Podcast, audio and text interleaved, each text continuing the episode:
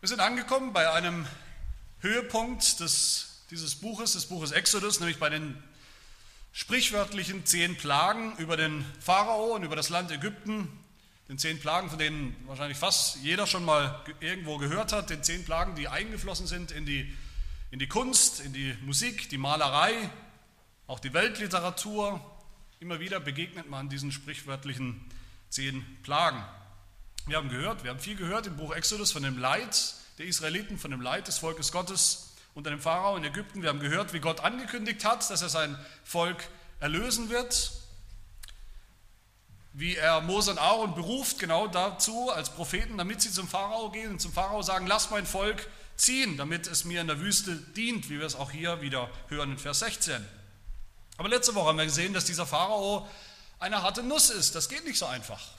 Dass man ihm einmal sagt, was er zu tun hat und dann ist das Thema erledigt. Er ist ein harter, verstockter, ein verhärteter Sünder, der sich, wie wir gehört haben, selbst verhärtet hat, der sich entschlossen hat, bis zum bitteren Ende sich zu widersetzen gegen Gott, das Volk Gottes nicht ziehen zu lassen, nicht freizulassen aus der Sklaverei. Und warum? Weil er der erklärte Feind Gottes ist und damit auch der erklärte Feind von allen Gläubigen, vom Volk Gottes. Pharao hat sich aber nicht nur selbst verhärtet, wir haben auch gehört, wie die Bibel sagt, dass Gott ihn verhärtet, dass Gott sein Herz verhärtet, verstockt hat, sodass er das Volk Gottes nicht ziehen lassen kann. Das heißt, damit das alles überhaupt wahr werden kann, damit Gott überhaupt sein Volk in die Freiheit führen wird, erlösen wird, dürfte klar sein, dass Gott Gewalt anwenden muss brutale Gewalt anwenden wird. Dass er den Pharao und seine hartherzige Rebellion brechen muss. Mit aller Gewalt. Und genau das sehen wir in diesen zehn Plagen. Ich habe lange hin und her überlegt, wie ich diese zehn Plagen predigen soll. Eine einzelne Predigt pro Plage vielleicht. Da wäre viel Überlappung, auch viel Wiederholung. Oder alle zusammen in einem äh, rutscht sozusagen. Das wäre dann sehr, sehr viel Text mit vielen Details, die wir uns dann gar nicht anschauen konnten. Ich habe mich für eine Mischung entschieden. Heute schauen wir uns die erste Plage an und da sehen wir schon vieles, was gilt für alle zehn Plagen. Und dann später werden wir uns noch, werden wir dann mehrere der Plagen noch zusammennehmen und uns anschauen in, in den nächsten Predigten. Wenn man die, die zehn Plagen einmal so hört und vielleicht die Beschreibung der zehn Plagen einfach so runterliest, dann kann man denken, die sind vielleicht sehr willkürlich, was, was Gott da tun wird. Diese Strafen, diese Plagen, sehr willkürlich in ihrer, in ihrer Auswahl, in ihrer Reihenfolge auch. Aber das sind sie nicht. In Wirklichkeit sind sie sehr absichtsvoll und sehr strategisch, auch strategisch ausgewählt von Gott. Die zehn Plagen, das werden wir sehen in den nächsten Wochen, die zehn Plagen sind genau die Plagen, die nötig sind, den Pharao und seine Rebellion zu durchbrechen. Die zehn Plagen sind inhaltlich ganz genau zugeschneidert auf die Sünden, auf die bestimmten religiösen Befindlichkeiten und die Götzen der Ägypter, des Pharaos. Jede Plage, das werden wir sehen, entspricht genau einer bestimmten religiösen Überzeugung der Ägypter, einem bestimmten Glaubensbekenntnis, einem bestimmten Götzen. Und wir werden dann sehen, dass die zehn Plagen sich auch nicht in zufälliger Reihenfolge abspielen, sondern dass sie aufeinander aufbauen sodass der Druck immer zunimmt, der Druck steigt, der Druck auf den Pharao.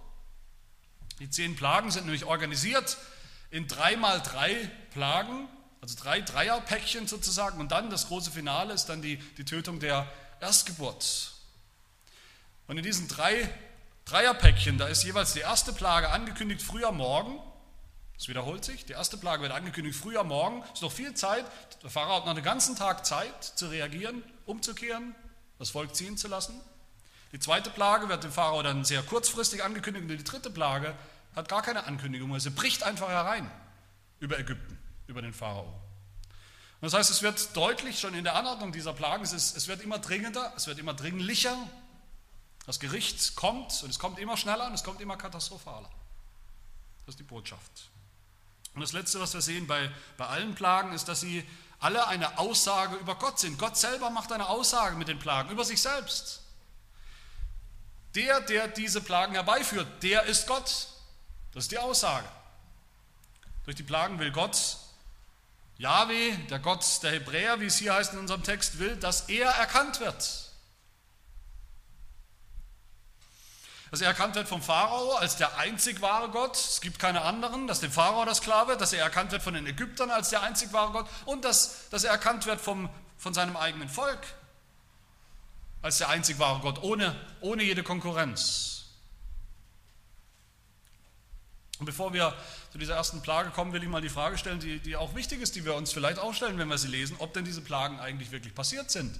Sind sie denn eigentlich historisch zuverlässig? Sind sie wirklich passiert? Und ist das wichtig? Es gibt genügend Forscher, genügend Gelehrte, auch biblische Gelehrte, die, die das Gegenteil sagen. Die sagen, es gibt überhaupt keinen Anhaltspunkt, dass diese Plagen wirklich äh, geschehen sind, wirklich passiert sind. Und manche sagen, es ist aber auch gar nicht wichtig. Wichtig ist die Botschaft. Entweder sie sind gar nicht passiert, diese Plagen, sagt man uns, oder man versucht sie zu, zu erklären oder zu reduzieren auf irgendwelche natürlichen Phänomene oder Naturereignisse. So soll diese erste Plage, Wasser zu Blut, die wir hier hören, mit der wir uns heute beschäftigen, soll in Wirklichkeit eine, eine Rotfärbung des Wassers gewesen sein, verursacht durch Algen, bestimmte Algen, die sich einfach überdimensional vermehrt haben. Das Wasser wird rot und die zufälligerweise so viel Gift produzieren, diese Algen, dass alle Fische davon sterben. Das soll die Erklärung sein. Andere sagen, die Phänomene der ganzen zehn Plagen gehen zumindest zum Teil zurück auf Vulkanausbrüche. Vulkanausbrüche, die das Wasser bitter machen, sodass alles stirbt und so weiter und so fort. Die den Himmel dunkel machen, alles durch Vulkanausbrüche. Das ist natürlich sehr praktisch, wenn man solche Erklärungen hat. Da kann man dann erklären, was da passiert ist, ohne gleich an irgendein Wirken Gottes, an irgendein übernatürliches Eingreifen Gottes, an irgendwelche Zeichen und Wunder, an irgendwelche tatsächlichen Plagen, die Gott verursacht hat, zu glauben. Aber was hätten wir davon, wenn das die Erklärung ist? Was hätten wir davon? Es gibt mindestens drei, drei gute Gründe, warum wir absolut überzeugt sein sollten, absolut daran festhalten sollen, dass diese Plagen wirklich tatsächlich passiert sind. Erstens, wenn nicht, wenn sie nicht passiert sind, wie sollte dann das, was da passiert ist, was auch immer es war, irgendein Phänomen, Naturphänomen, wie sollte das ein Beweis dafür sein, dass Gott Gott ist, dass Gott der einzige Gott ist, wenn alles natürliche Phänomene waren? Und darum geht es doch, wie gesagt, die Plagen als Beweis für Gottes Existenz, für Gottes Gottheit, für Gottes Macht. Wenn das blutige Wasser hier, das blutige Wasser des Nils, wenn das in Wirklichkeit eine ganz natürliche Erklärung hat, eine natürliche Verfärbung des Wassers durch Algen vielleicht, die immer mal wieder passiert, die regelmäßig passiert, vielleicht immer im Frühling oder im Herbst, dann hätte der Pharao, wäre doch der Pharao der Erste gewesen, der das durchschaut hätte und gesagt hätte, ach, dieses Phänomen, das kenne ich schon lange, das hat mit eurem Gott überhaupt nichts zu tun. Warum hätte er dann versuchen sollen, diese Plage nachzuahmen durch seine eigenen Zauberer? wenn es ein ganz normales Naturphänomen mit einer natürlichen Erklärung gewesen wäre. Nein, die ganze Geschichte macht deutlich, der Pharao hat echte Zeichen und Wunder gesehen. Das war für ihn ein Problem, was er gesehen hat. Er hat Dinge gesehen, die er eben nicht so natürlich erklären konnte. Auch wenn er deshalb noch lange nicht das Volk Gottes hat ziehen lassen, gehen lassen zu ihrem Gott. Das Zweite, die, die Schrift selbst, die ganze Bibel versteht die Plagen als historische Ereignisse, als Dinge, die wirklich passiert sind. Hier natürlich im Buch Exodus, in den Psalmen, an vielen Stellen, in vielen anderen Stellen der Heiligen Schrift. Immer wieder werden die Plagen beschrieben, aufgegriffen als etwas, das wirklich passiert ist, ein historisches oder historische Ereignisse. Genauso echt und historisch wie die Person des Pharaos. Da war ja auch nicht irgendein Prinzip oder ein Gedanke, den gab es ja wirklich. Und der dritte Grund, wenn die Plagen nicht wirklich passiert sind, in Raum und Zeit, wenn nicht wirklich Wasser zu Blut verwandelt wurde, Frösche gestorben sind, Heuschrecken gekommen sind, Menschen gestorben sind, welchen Grund gibt es dann anzunehmen, dass das echte Volk Israel, das es ja auch echt gab, tatsächlich aus dem echten Land Ägypten befreit worden ist, dass sie wirklich erlöst worden sind? Mit anderen Worten, wenn die Plagen nicht wirklich passiert sind, wie können wir erwarten, dass das Heil wirklich passiert ist oder wirklich passieren wird? Es ist also wichtig, dass wir die Plagen verstehen als einen Bericht davon, was wirklich passiert ist. Und wenn wir uns jetzt unseren Text anschauen, diese erste Plage, was sehen wir da? Was bedeutet diese Plage? Was bedeuten diese zehn Plagen insgesamt? Was sehen wir da als wichtige Prinzipien? Wir sehen drei, wenn wir uns drei Dinge anschauen, die wir hier sehen und bei allen Plagen. Erstens, die Plagen sind eine Kriegserklärung an alle Götzen, an alle falschen Götter der Welt. Und das Zweite, die Plagen sind die Vergeltung Gottes für das Leid der Gläubigen, des Volkes Gottes in dieser Welt. Und das Dritte, die Plagen läuten das Ende der alten Schöpfung ein und damit den Anfang einer neuen Schöpfung, der Zeit der, der Erlösung und des Heils. Zum Ersten, die Plagen sind eine Kriegserklärung an alle Götzen, alle falschen Götter. Die Plagen sind Angriffe, vernichtende Attacken gegen die falschen Götter, gegen ihr falsches Reich, gegen ihre falsche, falschen Anbeter. Ich habe es gerade eben schon gesagt, die Plagen sind alle maßgeschneidert, maßgeschneidert auf bestimmte Götzen, die es gab, die, die die Ägypter hatten und angebetet haben. In den Plagen zielt Gott auf das Herz, das Herzstück einer, einer gottlosen, einer antigöttlichen Gesellschaft. Er verwundet eine Nation, die Nation Ägypten, da wo es am allermeisten wehtut, nämlich in ihrem kollektiven Glauben an bestimmte Götzen, an bestimmte Götter. Jede einzelne Plage ist ein gezielter Angriff auf eine ganz konkrete Gottheit der Ägypter. Jede Plage ist ein tödlicher Pfeil mit der Absicht, eine dieser wichtigsten Gottheiten in Ägypten zu treffen und zu töten. Wir wissen alle, denke ich, dass die Ägypter an viele Götter geglaubt haben, dass sie an viel Götterglauben praktiziert haben. Und da gab es vor allem acht Hauptgötter, acht Hauptgottheiten, die sich sozusagen die ganze Welt aufgeteilt haben. Manche waren zuständig für das Land, manche zuständig für das Wasser und manche zuständig für die Luft. Und einige davon werden uns noch begegnen bei den anderen Plagen. Aber hier sehen wir die, in dieser Plage die Gottheiten, die mit dem Wasser in Verbindung stehen mit dem Wasser des Nils. Wir haben schon gesehen, wie der Nil, dieser Hauptstrom in Ägypten, wie der Nil so wichtig war damals für das Überleben der Menschen. Es war ein, ein, ein, ein überlebenswichtiges wichtiger Faktor, der, der Fluss Nil. Und weil der Nil so wichtig war und so gut, so viel Gutes aus dem Nil kam, die Fruchtbarkeit, das Leben, die Ernte, alles war verbunden mit dem Nil, deshalb haben die Ägypter kurzerhand den Nil zu einem Gott erklärt, der ihnen all dieses Gute bereitstellt und gibt. Sie haben diesen Nil personifiziert in einer Gottheit, in der Gottheit Hapi, dem Gott der Fruchtbarkeit, dem Gott der Schöpfung, dem Gott der Erhaltung, dem Gott der Vorsehung, der Leben gibt und der Leben erhält. Das ist Hapi, das ist der Nilgott. Und es ist kein Zufall, dass wir hier lesen, dass Gott zu Mose sagt in Vers 15, geh am, am Morgen hin zum Pharao, siehe, er wird hinaus ans Wasser gehen. Warum? Ist der Pharao jeden Morgen ins Wasser gegangen, um sich zu waschen? Höchstwahrscheinlich nicht. Der Pharao wäscht sich nicht einfach öffentlich da am, am Wasser. Warum ist er in den Nil gegangen jeden Morgen ans Wasser?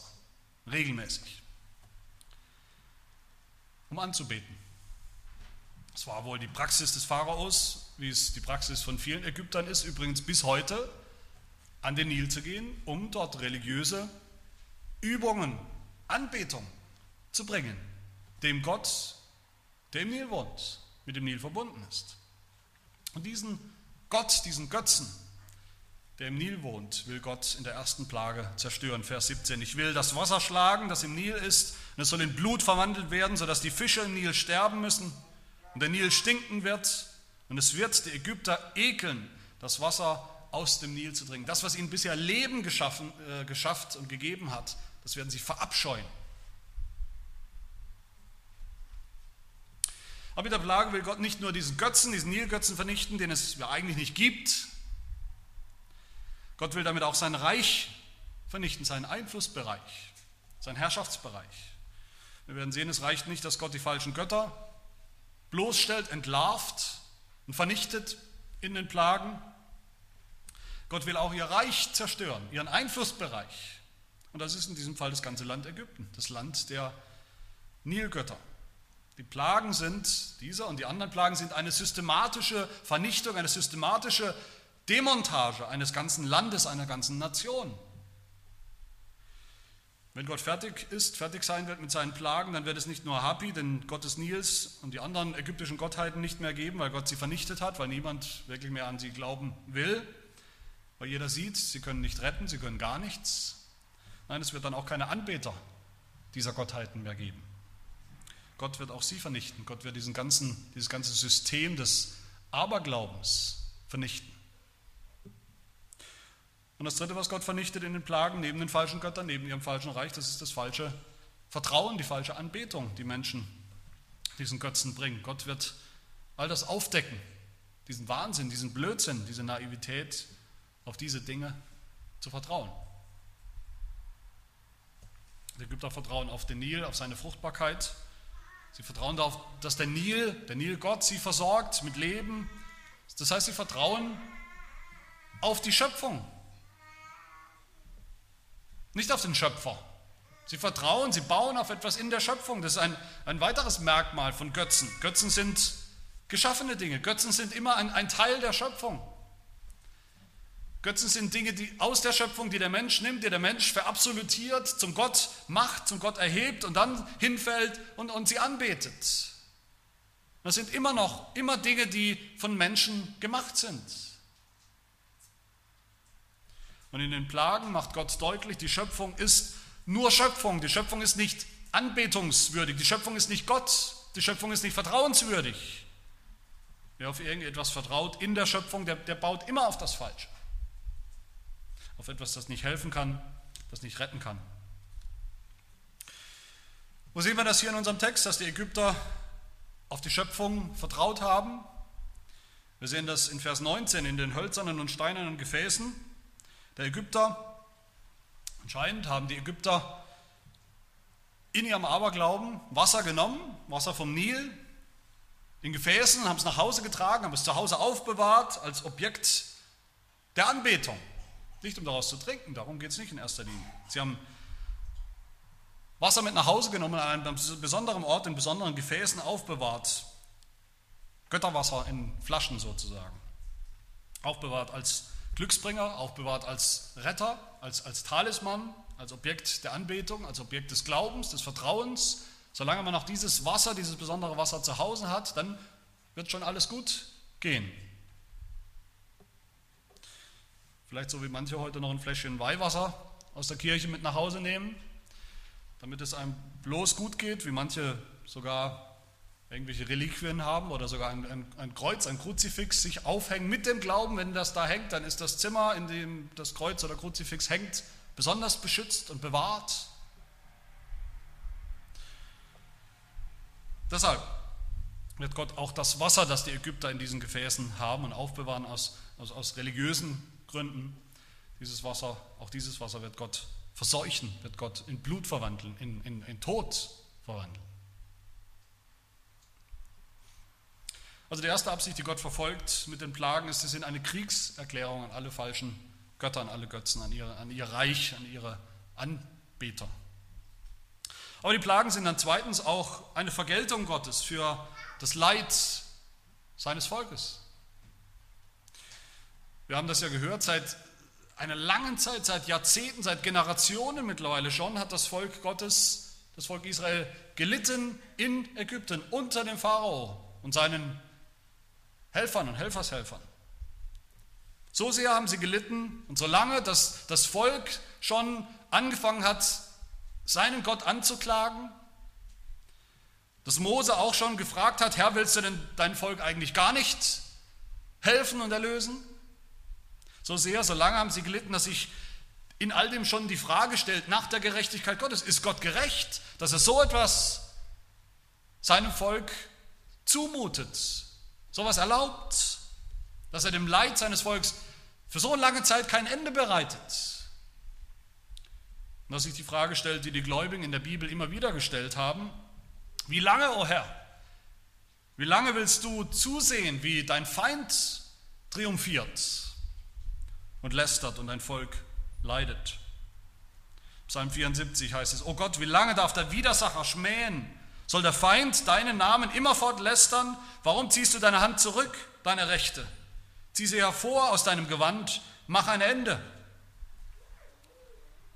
Das ist die Frage, die sich hier stellt, wegen des Leidens des Volkes Gottes, über diese lange Zeit.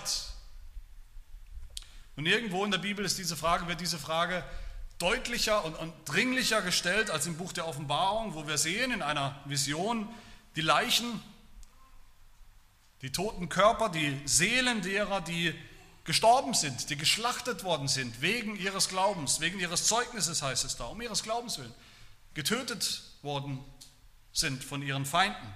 Offenbarung 6 heißt es. Und sie riefen mit lauter Stimme und sprachen, wie lange, o oh Herr, du heiliger und wahrhaftiger, richtest du nicht und rächst nicht unser Blut an denen, die auf der Erde wohnen.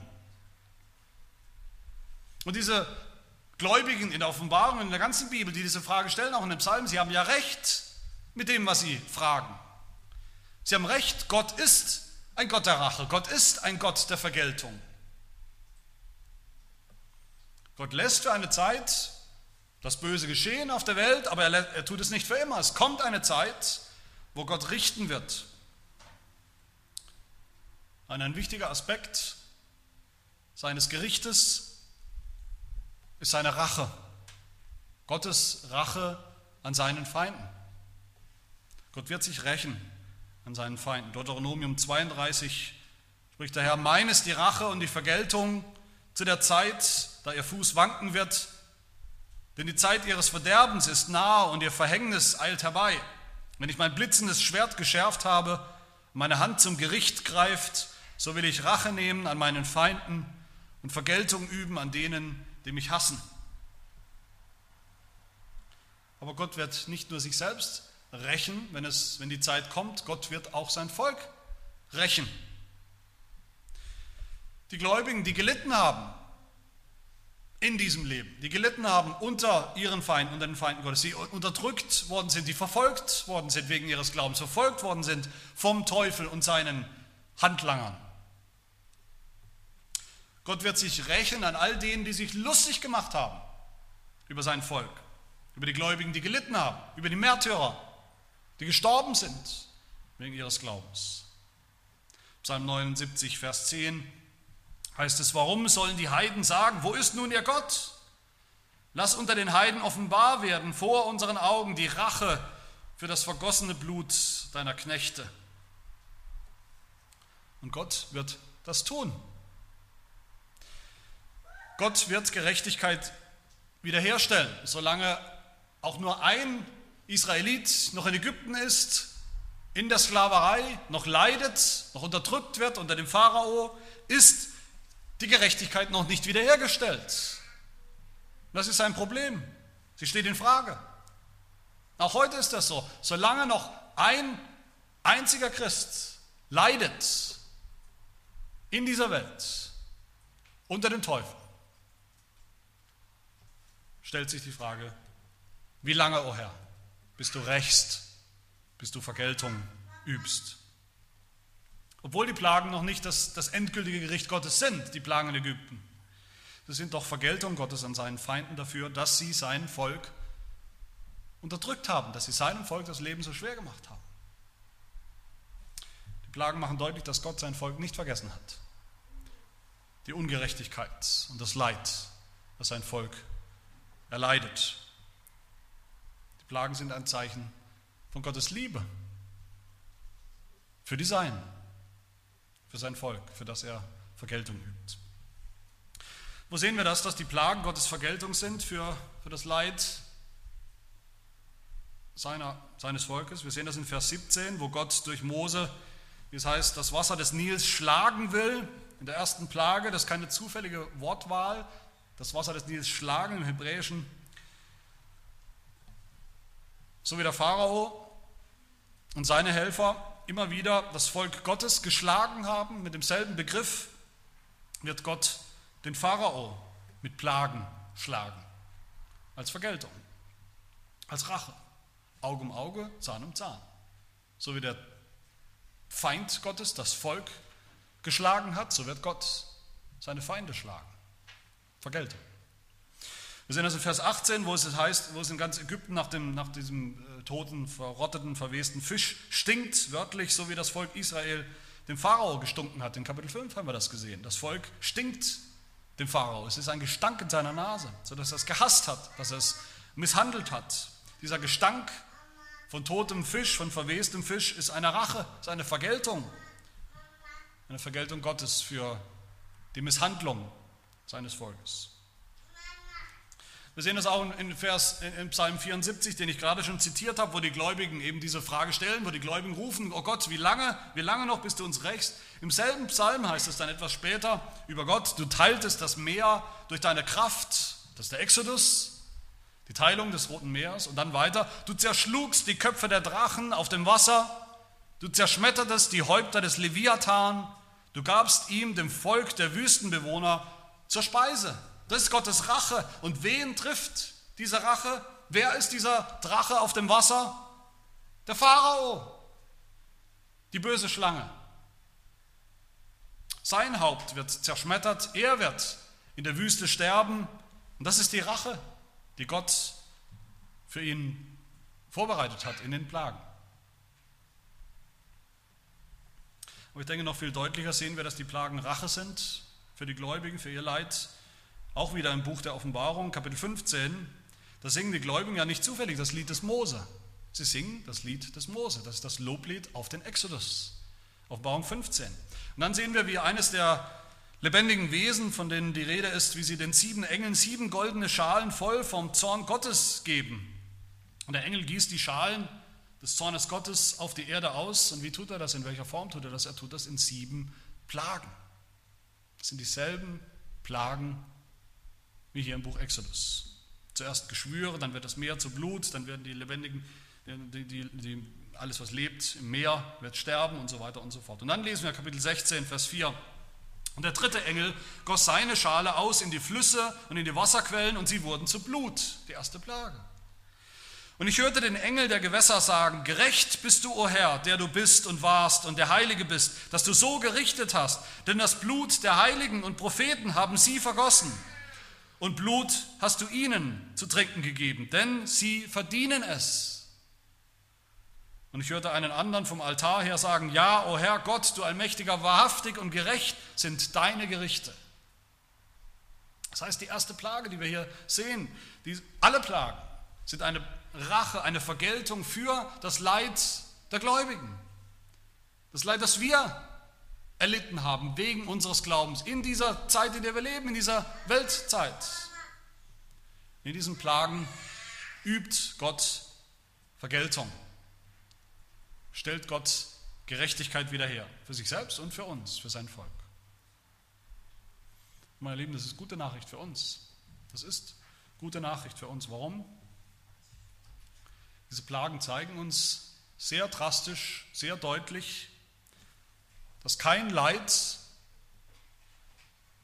von Gottes Volk, kein Leid von uns, das wir erleben, von unseren Feinden, vom Teufel, von unserem Fleisch, von der Welt, in dieser Zeit, in der wir leben, in der wir noch in dieser Welt leben, wird von Gott ungeachtet bleiben, ungesühnt, ungerecht unvergolten bleiben.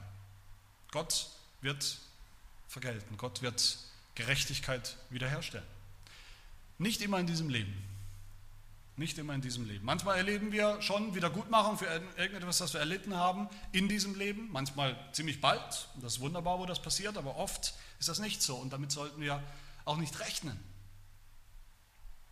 Manches Leid, ich denke vieles Leid in unserem Leben gerade als Gläubige, bleibt unerklärt, bleibt unerklärlich in diesem Leben für uns. Manch ein Feind, der uns Böses tut, der uns zusetzt, bleibt zumindest für uns sichtbar, scheinbar ungestraft. Manchmal denken wir dann, das ist ungerecht. Gott kümmert sich vielleicht nicht, Gott schert sich vielleicht nicht um seine eigene Gerechtigkeit oder schert sich vielleicht nicht um uns, um unser Leid. Aber das ist nicht so. Und das, denke ich, sehen wir ganz deutlich in diesen Plagen. Gott ist absolut konsequent dahinterher, dass all unser Leiden als sein Volk eines Tages wieder gut gemacht wird, dass wir gerecht werden. Gerecht mit Ä, nicht gerecht, das auch. Aber eben nicht immer in diesem Leben, sondern manchmal oder oft erst danach im Gericht und in der Herrlichkeit, die kommt. Denen, die das Blut der Heiligen vergießen, heißt es in der Offenbarung, denen wird er Blut zu trinken geben, denn sie verdienen es. Das ist auch die Botschaft der ersten Plage. Und die dritte und letzte Botschaft dieser ersten Plage und der aller Plagen für uns, sie sind das Ende der alten Schöpfung. Sie läuten das Ende der alten Schöpfung ein und damit den Beginn der neuen, indem Gott den Nil verseucht, diesen fruchtbaren Fluss, nimmt Gott den Ägyptern sozusagen die allerwichtigste Lebensgrundlage, die Quelle des Lebens, nimmt er ihnen weg. Alles Wasser wird zu Blut. Die Fische sterben, alles stinkt nach Verwesung im Land Ägypten mit dem Ergebnis, Vers 21, dass die Ägypter das Nilwasser nicht trinken konnten und das Blut war im ganzen Land Ägypten mit dem mitleiderregenden Bild aus Vers 24. Alle Ägypter gruben um den Nil herum nach Trinkwasser, denn das Nilwasser konnten sie nicht trinken. Sie hatten, sie hatten Durst, natürlich Durst in der Wüste, aber bei all dem Graben haben sie kein Wasser mehr gefunden. Das heißt, Gott macht in dieser Plage, macht er die Schöpfung unwirtlich und unfruchtbar für die Ägypter. Er kehrt die ganze Schöpfung sozusagen um. Das sehen wir auch in anderen Plagen, wo fruchtbares Land, wo die Ernte zerfressen wird, wo das Land zurückfällt in Finsternis, die Finsternis vom Anfang, wo die Erstgeburt Geburt getötet wird und damit eigentlich ein ganzes Volk ausgerottet wird, wenn keine Nachkommen mehr da sind, dann gibt es kein Volk mehr. Alles wird umgekehrt. Die Schöpfung wird umgekehrt in den Plagen. Plagen sind eine Art Antischöpfung oder Auflösung der bisherigen Schöpfung. Was bedeutet das? Wenn die Plagen nur ein, ein Gericht Gottes gewesen wären über ein, ein konkretes Land damals, eben das Land Ägypten, und einem konkreten Herrscher damals, dem Pharao, dann könnten wir natürlich mit Recht fragen, was haben, was, welche Bedeutung haben die Plagen für uns? die wir nicht in Ägypten wohnen, vielleicht waren wir mal im Urlaub in Ägypten, ich weiß nicht, aber wir haben, was haben wir mit Ägypten zu tun? Was haben wir mit dem Pharao damals zu tun? Die Plagen sind, wie gesagt, viel, viel mehr als das. Sie sind Gottes Gericht über die ganze alte Schöpfung. Über die Schöpfung, die gefallen ist, in Sünde gefallen ist, die gezeichnet ist, die durchzogen ist von Sünde, die, Schöpfung, in der der Teufel herrscht gewissermaßen, die alte Schlange. Die gegenwärtige böse Weltzeit, wie die Bibel sagt, unter dem Fürsten, der jetzt in der Luft herrscht. Ähnlich wie bei der Sintflut unter Noah ist Gott auch bei den Plagen dabei, die alte Schöpfung aufzulösen, zu zerstören. Warum? Damit er eine neue Schöpfung hervorbringen kann. Eine neue Schöpfung, in der er allein herrscht, ohne die ganzen Götzen, die um Aufmerksamkeit schreien und um und Konkurrenz, Konkurrenten sein wollen, der es den Teufel nicht mehr geben wird. Die neue Schöpfung, in der die Kinder Gottes nicht mehr in, in Knechtschaft und Sklaverei sind, sondern in der wunderbaren Freiheit der Kinder Gottes. Die neue Schöpfung, in der wir leben im verheißenen Land, in dem Milch und Honig fließt, nicht im Haus der Knechtschaft und des Leides. Damit Israel eines Tages einziehen kann in dieses verheißene Land als neue Menschheit, muss zuerst die alte Welt vernichtet werden. Und das ist Ägypten. Was ist eigentlich Ägypten in der Bibel? Natürlich wissen wir, Ägypten war eine wichtige Kultur, eine wichtige Hochkultur, aber in der Bibel ist Ägypten viel mehr als das. Ägypten ist der Sitz des Pharaos, des Teufels, des Antichristen. Von da aus versucht er, der immer noch da ist und aktiv ist, lebendig ist, versucht bis heute sehr erfolgreich die Welt zu blenden, die Welt zu betrügen, die Welt zu verführen, die Welt zu versuchen, sodass sie nicht merken, wie sie gefangen sind unter ihrer eigenen Sünde. die ihrem Sklaventreiber, dem Teufel. Ägypten ist auch der Ort der falschen Anbetung, der Anbetung der Götzen, des Tieres, wie es in der Offenbarung heißt, des Antigottes, des Antichristen, der menschengemachten Götzen. Ägypten ist der Ort des Unglaubens, der Auflehnung gegen Gott, der Rebellion gegen Gott. Ägypten ist auch das Land der Kompromisse übrigens, wo das Volk Gottes ja angefangen hat, in Ägypten angefangen hat, auch Götzendienst zu treiben, weil sie nicht zufrieden sind mit ihrem eigenen wahren Gott, wo sie Ehebruch begangen haben, weil sie sich verbunden haben mit ungläubigen Frauen und angefangen haben, deren Götzen anzunehmen. Und bis heute tut das Volk Gottes das, diese Kompromisse mit der Welt. Und meine Lieben, das ist nicht meine abenteuerliche Interpretation von Ägypten, in, was Ägypten bedeutet für uns, das ist die Interpretation der Bibel selbst. Im Buch der Offenbarung wieder ist immer wieder die Rede von einer großen Stadt, einer bösen Stadt, dem Inbegriff des Bösen, von der Stadt Babylon, dem Sitz des Antichristen, des Teufels. Das ist keine konkrete Stadt, das ist nicht Rom oder äh, was für eine Stadt auch immer man gemeint hat.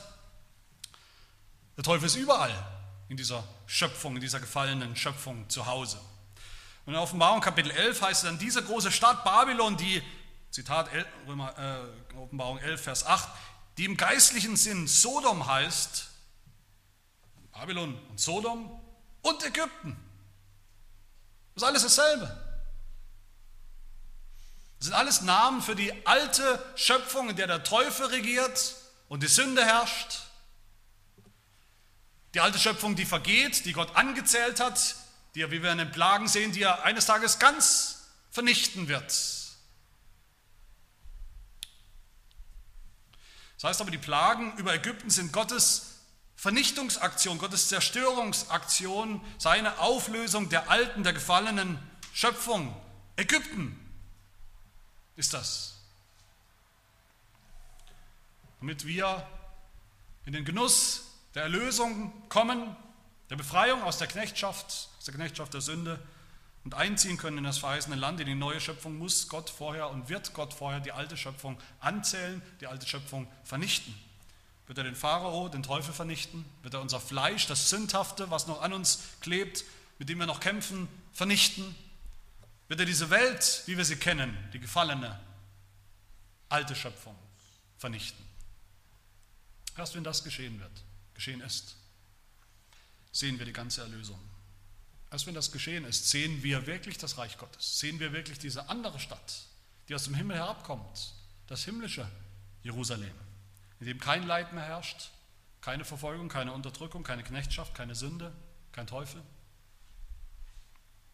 Es ist kein Zufall, dass unser Herr Jesus Christus, der eigentliche Erlöser, der bessere Mose, dass es von ihm heißt in Matthäus 2, Vers 15, aus Ägypten habe ich meinen Sohn gerufen. Jesus wurde aus Ägypten gerufen. Natürlich, er wurde aus Ägypten gerufen, ganz konkret, weil er vor dem Herodes fliehen musste, vor dem Herodes, der alle männlichen Kinder, Babys ermorden wollte. Er musste in Ägypten, Jesus musste in Ägypten versteckt werden vor dem Herodes. Aber auch dahinter, hinter dieser Aussage steckt so viel mehr. Dahinter steckt die Tatsache, dass Jesus überhaupt aus dem Himmel eingegangen ist in diese feindliche, gefallene, feindselige Welt, in unser Ägypten. Dass er gelitten hat, dass er selber ein Knecht geworden ist, ein Sklave geworden ist, unter dem Satan bis hin zum Kreuz. Jesus ist für uns nach Ägypten gegangen, er ist für uns durch Ägypten gegangen. Er ist für uns mitten hineingegangen in die große Stadt Babylon, in die Stadt der Hure, des Tieres und des Antichristen, die im geistlichen Sinn Sodom und Ägypten heißt, wo auch unser Herr gekreuzigt worden ist. Offenbarung 11, Vers 8. Jesus ist gekreuzigt worden in Ägypten. Er wurde aus Ägypten herausgerufen nach der Kreuzigung als Erstgeborener der neuen Schöpfung und seiner Auferstehung. Nach seiner Auferstehung ist er als allererster eingegangen in diese neue Stadt Gottes, in das himmlische Jerusalem, in die neue Schöpfung. Und all das, damit wir ihm nachfolgen, damit wir auch befreit werden von Ägypten, von dieser Welt, dieser alten Schöpfung, damit wir auch ihm nachfolgen, schon jetzt im Glauben und dann in Realität in, eingehen in die neue Schöpfung, in die Herrlichkeit, in das Himmelreich bei Gott. Vielleicht klingt das abstrakt für euch, ich sage das ja immer mal wieder in, in, in, den Predigen, das Ende der alten Schöpfung, der Anfang der neuen Schöpfung, es klingt vielleicht abstrakt. Und was hat das mit uns zu tun? Das sind irgendwelche großartigen Realitäten, von denen wir uns vielleicht nichts kaufen können, aber das ist nicht so, das ist sehr konkret. Die alte Schöpfung ist die, mit der wir jeden Tag noch kämpfen, mit dem Teufel, dem Pharao, mit dem Fleisch der Sünde, mit dem Unglauben, mit dem Zweifel, mit den, mit den sündhaften Dingen, mit denen wir es zu tun haben in unserer Welt und, und, und mit der Welt, da draußen, dem Ägypten. All das ist alte Welt, alte Schöpfung. Und diese alte Schöpfung kennen wir zu Genüge. Wir sollten sie hassen. Wir sollten sie verabscheuen. Wir sollten kämpfen gegen sie abgrundtief. Wir sollten dieser Welt, dieser alten Schöpfung alle denkbaren Plagen an den Hals wünschen.